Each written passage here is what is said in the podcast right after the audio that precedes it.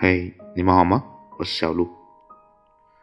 今天是二零二二年四月七日晚上二十三点四十三分，我在荔枝 FM，你们在哪？我想你的一千零一种感觉。最近的我时常都会想起你。原本以为最近的生活这么这么忙，时间的海绵大概已经挤不出一点水分用来想你。但当我准备过马路的时候，探头往左右两边看来往的车辆，就会想起你。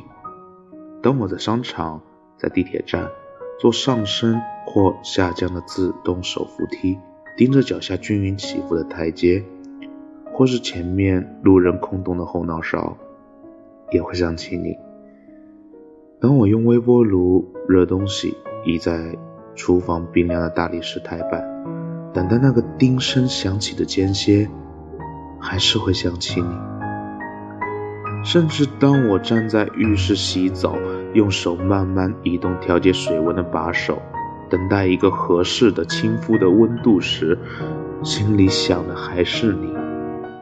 这种感觉就像袜子穿反了一只，内衣的带子没有捋平整，上衣的衬衫掉了一颗纽扣。虽然并不影响日常生活平顺的前行，但是呢，总会有细碎的难受、细碎的不舒服，时不时出来提醒你一下他们的存在。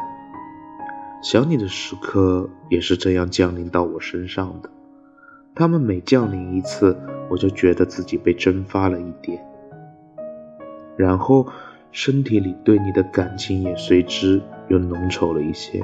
K，你说他们会不会有一天浓稠到结成晶体，结成那种剔透纯净、不掺杂质的晶体？如果会的话，我就把这块爱的化石送给你。节选，我想你的一千零一种感觉。大家晚安。